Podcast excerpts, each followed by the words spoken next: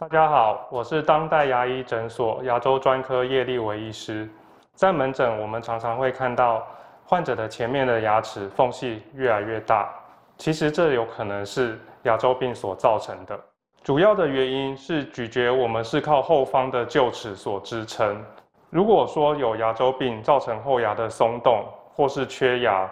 渐渐力量集中在前面的牙齿，久而久之就产生了前牙缝隙以及位移的情况。要解决这样的问题，一般我们的建议治疗顺序是要先把牙周病先做好控制，再来利用牙套或是矫正的方式把前牙的美观恢复。那我们强烈建议后牙的重建是非常需要的，这样才不易使前牙的位移问题再复发。